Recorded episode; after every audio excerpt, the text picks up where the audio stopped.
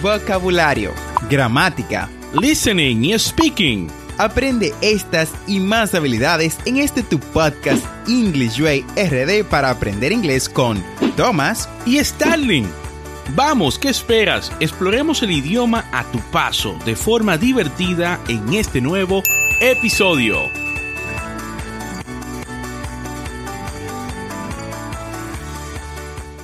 Bienvenidos a una temporada más de English Way RD. Ha sido una experiencia fantástica llegar a más de 100.000 escuchas con este podcast y en esta cuarta temporada venimos con muchas cosas nuevas. Ya nuestra cuarta temporada, Starling. Qué rápido huele el tiempo y Dios mío, no pensé que llegáramos ya a tantos episodios y menos a una cuarta temporada. Y sé que hemos estado ausentes y es para prepararles un material digno de ustedes. Estábamos retiraditos para obviamente preparar nuevas cosas que van a venir en esta cuarta temporada. Y Starling, cuéntame, ¿Cómo has estado? Estoy muy bien, Thomas. I am very good. Y muy feliz de compartir contigo que nos estás escuchando en el episodio número 140 de este tu programa para aprender inglés. Y como sabes, esto es un podcast y la ventaja es que lo puedes escuchar cuando, dónde y cuántas veces desees.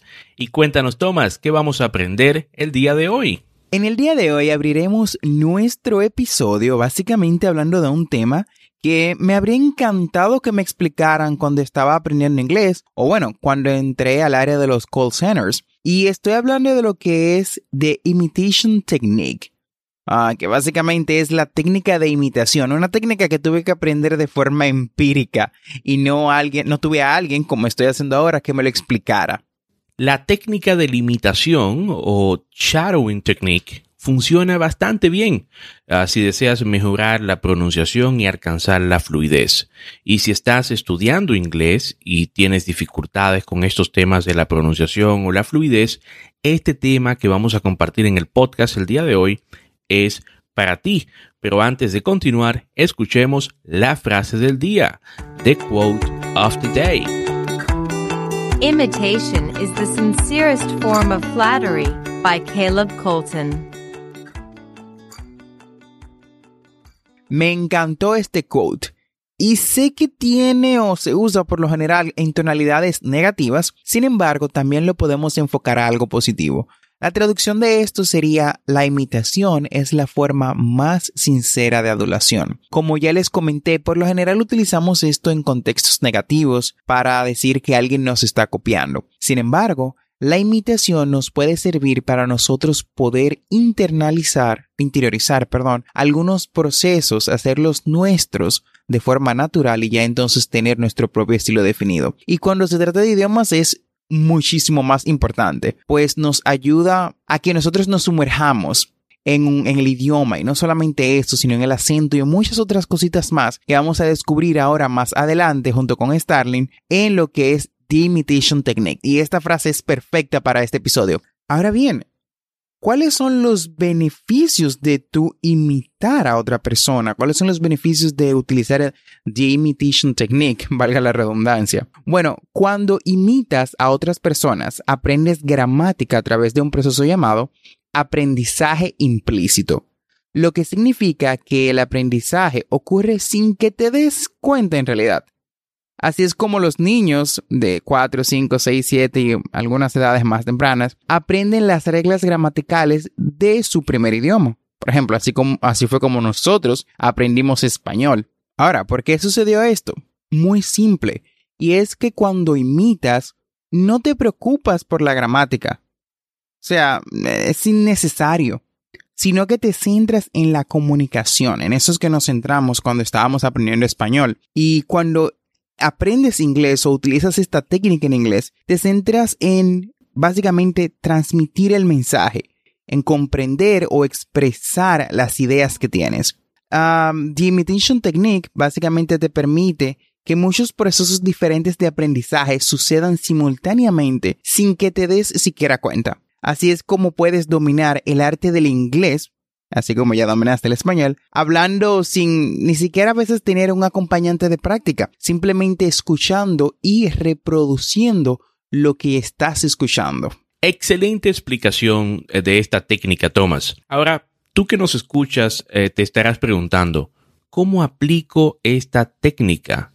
¿Cómo la uso para a mejorar la pronunciación y alcanzar la fluidez. Y de eso exactamente te voy a hablar. La técnica de la imitación o shadowing technique fue una técnica que utilicé mucho en mi proceso de aprendizaje y en resumen esto es lo que hacía.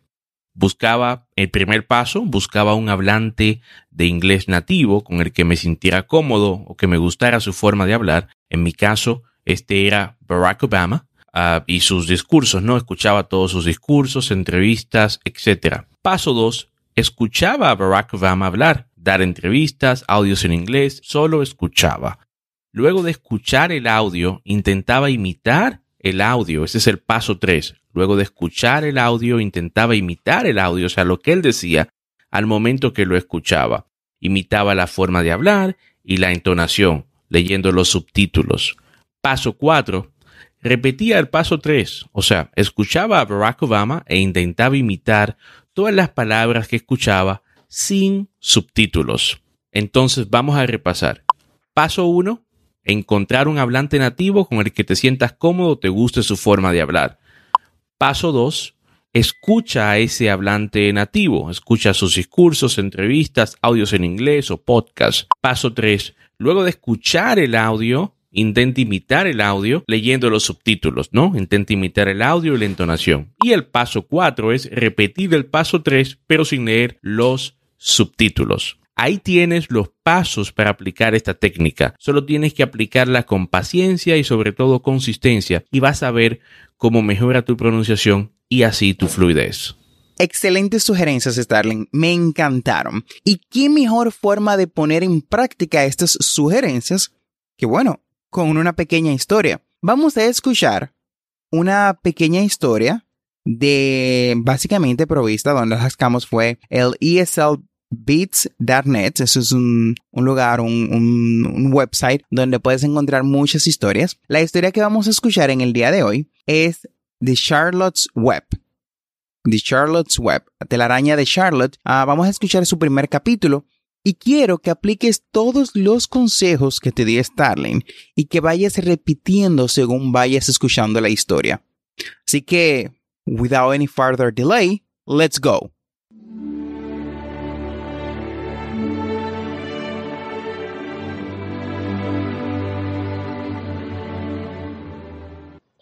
Chapter 1 Before Breakfast Where's Papa going with that axe? Said Fern to her mother as they were setting the table for breakfast. Out to the hog house, replied Mrs. Arable. Some pigs were born last night. I don't see why he needs an axe, continued Fern, who was only eight. Well, said her mother, one of the pigs is a runt. It's very small and weak, and it will never amount to anything. So your father has decided to do away with it. Do away with it? shrieked Fern. You mean kill it? Just because it's smaller than the others? Mrs. Arable put a pitcher of cream on the table. Don't yell, Fern, she said. Your father is right. The pig would probably die anyway. Fern pushed a chair out of the way and ran outdoors. The grass was wet, and the earth smelled of springtime. Fern's sneakers were sopping by the time she caught up with her father. Please don't kill it, she sobbed. It's unfair. Mr. Arable stopped walking. Fern, he said gently. You will have to learn to control yourself. Control myself? yelled Fern. This is a matter of life and death, and you talk about controlling myself. Tears ran down her cheeks, and she took hold of the axe and tried to pull it out of her father's hand. Fern, said Mr. Arable, I know more about raising a litter of pigs than you do. A weakling makes trouble.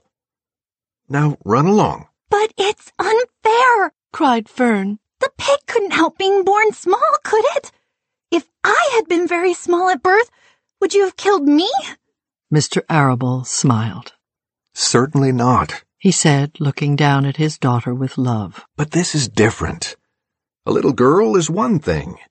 A little runty pig is another. I see no difference. replied Fern, still hanging on to the axe. This is the most terrible case of injustice I ever heard of. A queer look came over John Arable's face. He seemed almost ready to cry himself. All right. He said, You go back to the house, and I will bring the runt when I come in. I'll let you start it on a bottle, like a baby. Then you'll see what trouble a pig can be. When Mr. Arable returned to the house half an hour later, he carried a carton under his arm. Fern was upstairs changing her sneakers. The kitchen table was set for breakfast, and the room smelled of coffee, bacon, damp plaster, and wood smoke from the stove, Put it on her chair. said Mrs. Arable. Mr. Arable set the carton down at Fern's place. Then he walked to the sink and washed his hands and dried them on the roller towel. Fern came slowly down the stairs. Her eyes were red from crying. As she approached her chair, the carton wobbled, and there was a scratching noise. Fern looked at her father. Then she lifted the lid of the carton. There, inside, looking up at her, was the newborn pig. It was a white one. The morning light shone through its ears, turning them pink, He's yours, said Mr. Arable. saved from an untimely death. And may the good Lord forgive me for this foolishness. Fern couldn't take her eyes off the tiny pig. Oh, She whispered. Oh, look at him. He's absolutely perfect. She closed the carton carefully. First, she kissed her father. Then she kissed her mother. Then she opened the lid again, lifted the pig out, and held it against her cheek. At this moment, her brother Avery came into the room. Avery was ten. He was heavily armed, an air rifle in one hand, a wooden dagger in the other. What's that? He demanded, What's Fern got? She's got a guest for breakfast. said Mrs. Arable, Wash your hands and face, Avery. Let's see it. said Avery, setting his gun down. You call that miserable thing a pig? That's a fine specimen of a pig. It's no bigger than a white rat. Wash up and eat your breakfast, Avery. said his mother. The school bus will be along in half an hour. Can I have a pig too, Pop? asked Avery, No, I only distribute pigs to early risers. said Mr. Arable. Fern was up at daylight, trying to rid the world of injustice. As a result, she now has a pig. A small one, to be sure, but nevertheless, a pig. It just shows what can happen if a person gets out of bed promptly. Let's eat. But Fern couldn't eat until her pig had had a drink of milk. Mrs. Arable found a baby's nursing bottle and a rubber nipple. She poured warm milk into the bottle, fitted the nipple over the top, and handed it to Fern. Give him his breakfast. she said. A minute later, Fern was seated on the floor in the corner of the kitchen with her infant between her knees, teaching it to suck from the bottle. The pig, although tiny, had a good appetite and caught on quickly. The school bus honked from the road, Run! commanded Mrs. Arable, taking the pig from Fern and slipping a donut into her hand. Avery grabbed his gun and another donut. The children ran out to the road and climbed into the bus. Fern took no notice of the others in the bus. She just sat and stared out of the window, thinking what a blissful world it was, and how lucky she was to have entire charge of a pig. By the time the bus reached school, Fern had named her pet, selecting the most beautiful name she could think of. Its name is Wilbur. She whispered to herself. She was still thinking about the pig when the teacher said, Fern, what is the capital of Pennsylvania? Wilbur. Replied Fern dreamily.